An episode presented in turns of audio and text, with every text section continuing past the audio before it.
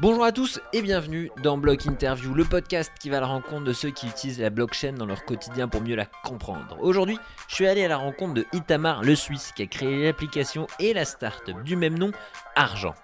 Leur objectif Rendre l'accès aux crypto-monnaies et la gestion de ces cryptos le plus facile possible, un petit peu en mode N26 si vous connaissez cette néobanque.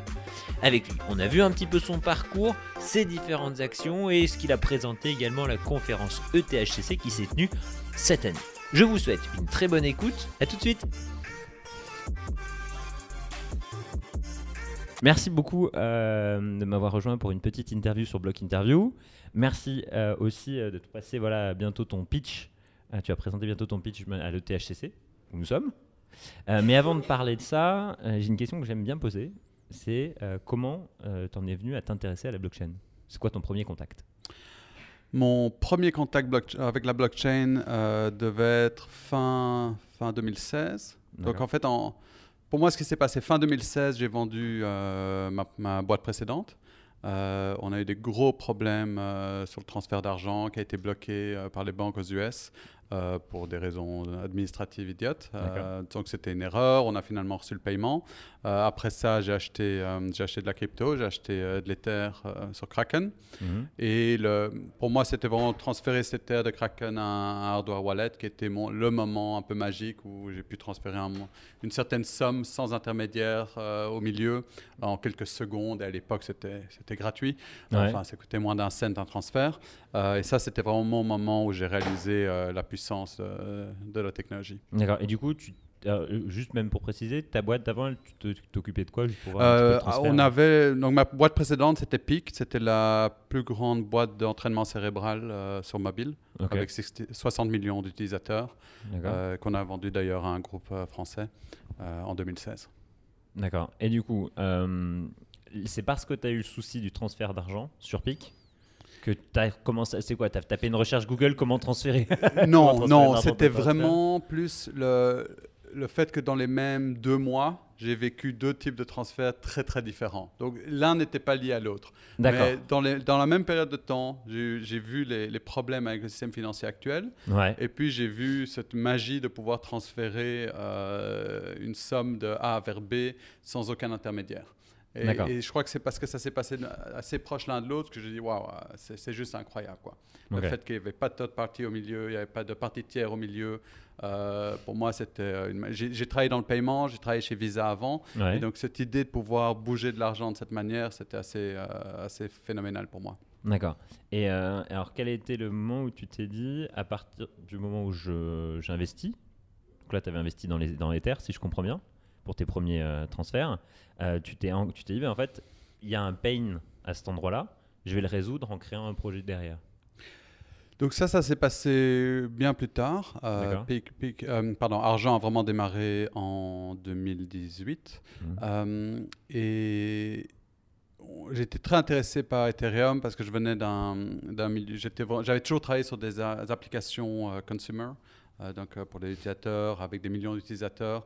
Et donc la possibilité de construire des applications sur Ethereum était vraiment ce qui m'intéressait. Ouais. Euh, et, mais après, donc j'ai vraiment commencé à regarder à ce, à ce monde et puis j'ai réalisé que ça ne pourra jamais être mass market, il n'y aura jamais des millions d'utilisateurs si on avait le modèle actuel d'écrire une, une seed phrase, donc la clé sur, euh, sur un bout de papier.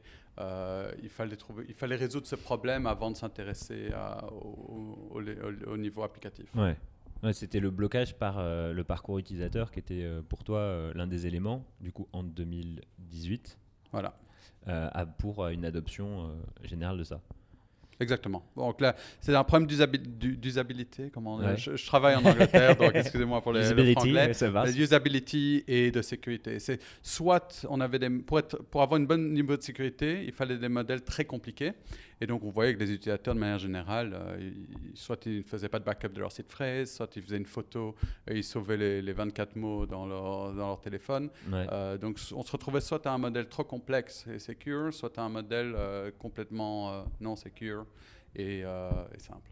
ouais. Moi, j'avais un ami, alors, pour faire une petite parenthèse, qui avait donné chacun de ses mots à un cousin, parce qu'il y avait une grande famille, Euh, et en leur disant de l'écrire. euh, Il y en a un qui se l'avait dit, enfin, des histoires complètement dingues pour, au final, euh, bah, quand il y en a un qui l'oublie, bah, on se retrouve, il s'est retrouvé piégé lui complètement parce qu'il y en avait un qui l'avait oublié.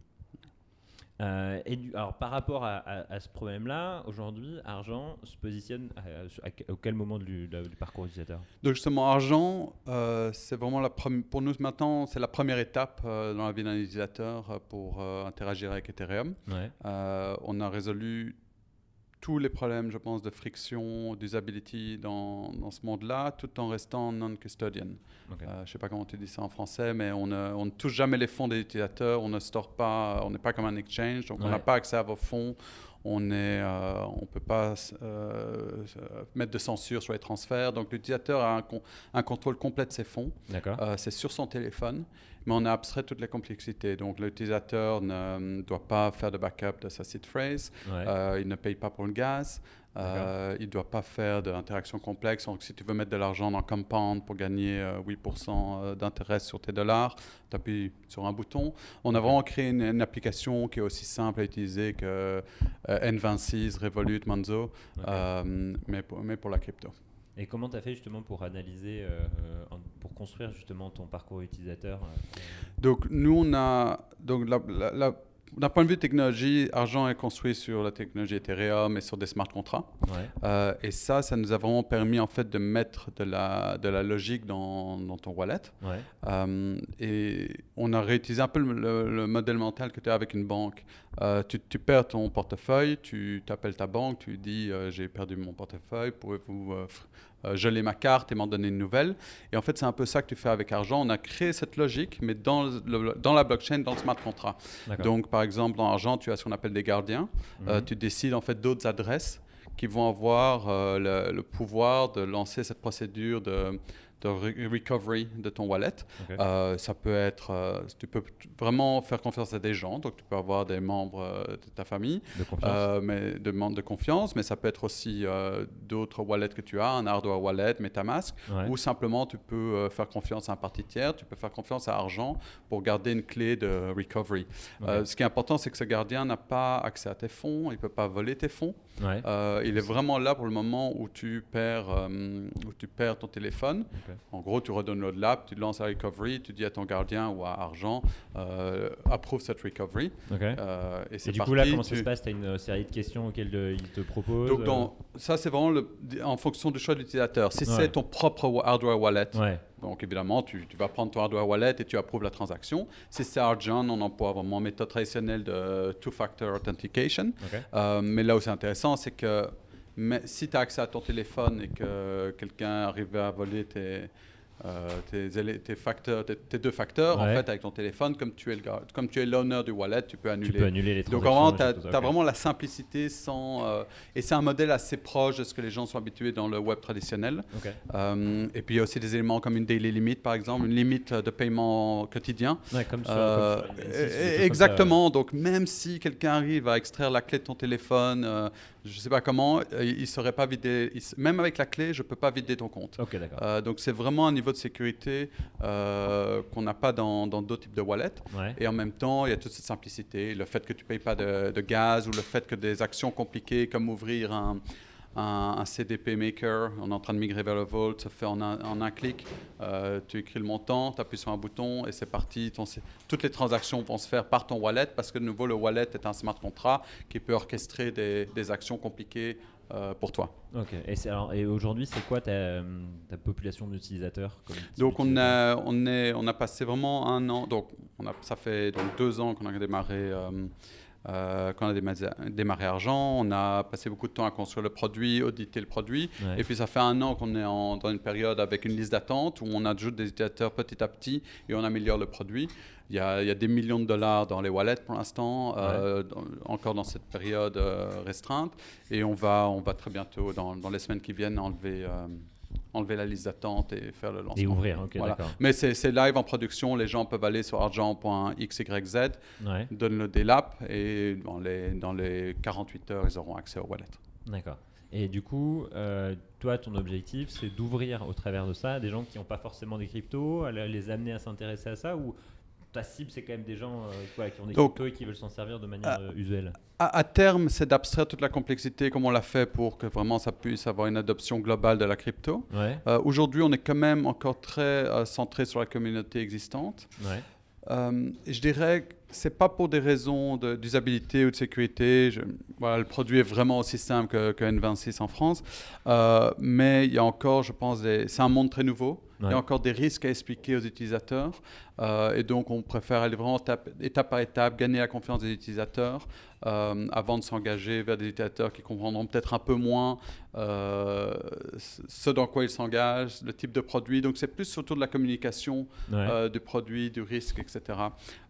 Mais d'un point de vue technique, on est, voilà, on est prêt à avoir une audience très globale et on est la méthode la plus, la plus sûre et simple pour interagir avec Ethereum. Et alors pour revenir un petit peu côté organisation, c'est ce qu'on disait un petit peu en, tout à l'heure hors, hors enregistrement, c'est que j'ai l'habitude de, voilà, de, de faire un point aussi sur euh, l'aspect hors- startup, sur la mise en place de ta startup. euh, justement, donc tu es basé à, Lon- euh, donc à Londres, si j'ai bien donné. Oui, à Londres. ouais. Voilà. Euh, alors vous êtes combien? Euh, Est-ce qu'il y a eu, euh, est-ce que, parce que moi je vois en France on a des, euh, pas des freins, mais il y a des, si, des, disons, il y a eu des freins qui évoluent euh, vers la facilitation à mise en place de start-up euh, blockchain, tout ce qui est management des cryptos, les bilans, etc., etc., etc., la bancarisation Ouais. aussi euh, des projets euh, blockchain. Est-ce que toi aussi, euh, côté, Angleterre, tu as eu les- des freins similaires ou tu as eu des challenges, disons entre guillemets, similaires? Euh, notre parcours a été assez fluide à ce niveau-là. Euh, on est une boîte euh, traditionnelle, donc une boîte anglaise, avec des investisseurs institutionnels, des VC comme Index Venture. Ouais. Pour le compte en banque, c'est vrai qu'on a parlé à plusieurs banques, mais on, on ne touche pas, en tant que business, on ne touche pas vraiment de la crypto, on ne gagne pas du revenu en crypto, on n'a Ouais. pas fait d'ICO. Euh, donc au final, voilà, on, est, on a des comptes en banque dans les banques les grandes banques Ouais. traditionnelles, euh, on est très transparent sur ce qu'on fait. Elles ont, au final, nous, on crée un software. Ouais. Euh, de la même manière que Ledger crée un hardware, on n'interagit pas vraiment avec la crypto au jour le jour. On n'est pas un, on n'est pas un protocole de trade, one Ouais. exchange, etc. Euh, Donc il n'y a, eu pas de, y a pas eu de réticence. quoi. Non, c'était relativement simple. Après, il y, a il y a toujours des, des complexités. La compta est un peu différente. La première fois, il faut expliquer parce que nous, on, a, on interagit avec la crypto dans le sens où on achète de la crypto Ouais, pour euh, payer nos frais d'infrastructure. Donc nous, on dépense vraiment de l'Ether au jour le jour. Quand on Ouais. crée un wallet, on dépense de l'Ether. Quand on fait des transactions, on dépense de l'Ether. Euh, et donc, quand il a fallu expliquer au, au comptable bah, que cet Ether n'est pas, on fait pas de trading, on s'en fout, du- on n'est pas en train d'essayer de, de faire des capital gain là-dessus. C'est vraiment nos frais d'infrastructure. Il y a Amazon, AWS et, euh, et Ether euh, à côté, quoi. Ouais. Euh, mais à part ça, c'était assez, euh, assez simple. ouais. Ça lui a fait un petit challenge, mais au final, il a.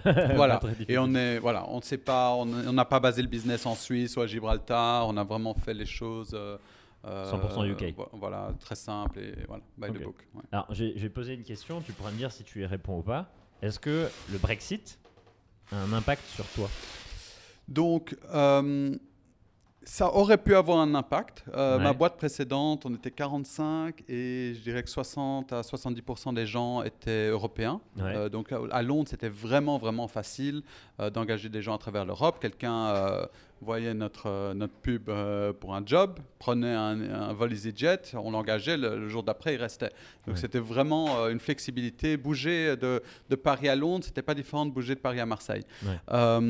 Mais en fait, quand on a démarré Argent, on a créé la boîte de manière distribuée. Donc Mhm. la, société est anglaise, euh, mais l'équipe est basée euh, à travers l'Europe. Donc on engage n'importe où en Europe.